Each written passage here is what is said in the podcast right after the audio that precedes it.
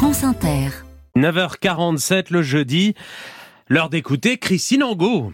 Le MeToo américain, déclenché par l'affaire Weinstein, concernait des actrices à différents stades de leur notoriété et de leur carrière, jeunes, mais pas mineures. Il ne s'agissait ni de les créer ni de les inventer, pour reprendre la terminologie de Jaco dans le documentaire de Miller, mais de les aider à faire décoller leur carrière en leur donnant accès à des rôles, à des productions de dimension internationale, en leur faisant miroiter une sorte de promotion canapé, selon l'idée que les femmes doivent coucher pour réussir.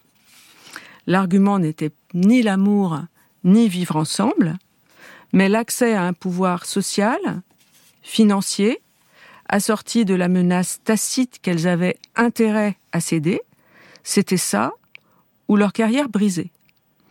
La logique de prédation était assumée, claire, chiffrable, calculable, bien que sans obligation de résultat. Le MeToo à la française n'a rien à voir avec ça. Il concerne des adolescentes, mineures, en deçà de l'âge du consentement, qui deviennent l'objet sexuel d'hommes qui ont l'âge de leur père et qui pourraient être des amis ou des amants de leur mère. Ça ressemble à l'inceste sans en être. La fille n'est pas leur fille. Mais c'est la même logique, adaptée. Celui qui a l'âge d'être leur père peut en jouir sans avoir à se cacher.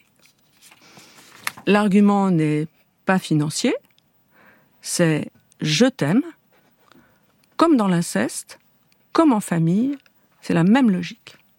Et ça porte un nom, le viol sur mineur. Le MeToo à la française a été déclenché par le viol sur mineur. Mais le mot que tout le monde utilise, depuis le début de cette affaire, c'est emprise. Emprise. Un mot abstrait, psychologique, moins net, difficile à décrire, flou, un mot d'adulte. Les enfants ne sont pas sous l'emprise de leurs parents.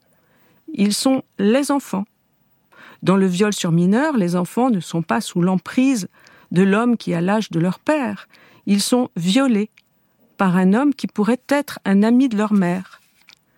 Il organise une rivalité mère-fille en les mettant sur le même plan, humiliation garantie de celle qui a son âge, lui, l'homme, au milieu, il couche alternativement avec les deux. Par la magie du cinéma, la femme, comme c'est arrivé à Jane Birkin, script sur le tournage de La fille de 15 ans, peut assister à une scène de sexe entre son compagnon et l'actrice mineure.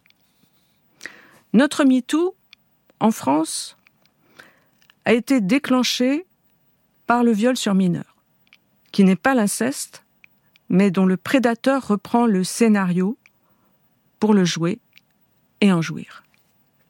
La victime est un accessoire du jeu, un jeu qui infériorise les femmes de son âge, et un trophée qui le valorise aux yeux des autres hommes. La victime est un jouet, à qui on ne demande pas de consentir, mais d'apprendre à faire une fellation. Elle est mise en rivalité avec la puissance de femmes adultes. Elle a honte. Elle sait que ces années-là ne se rattraperont pas. Ici même, agacée qu'on lui pose des questions trop politiques sur MeToo aux États-Unis et en France, Jodie Foster a dit Vous êtes en retard, dépêchez-vous. On pourrait bien être en avance, parce qu'on s'attaque à la racine, qui n'est pas l'argent. Celle qui joue sur les sentiments, la culpabilité, la rivalité avec la mère, la détresse, la honte. La honte, pas la pudeur. La honte toxique. Celle dont on ne se débarrasse jamais. Christine Angot, merci.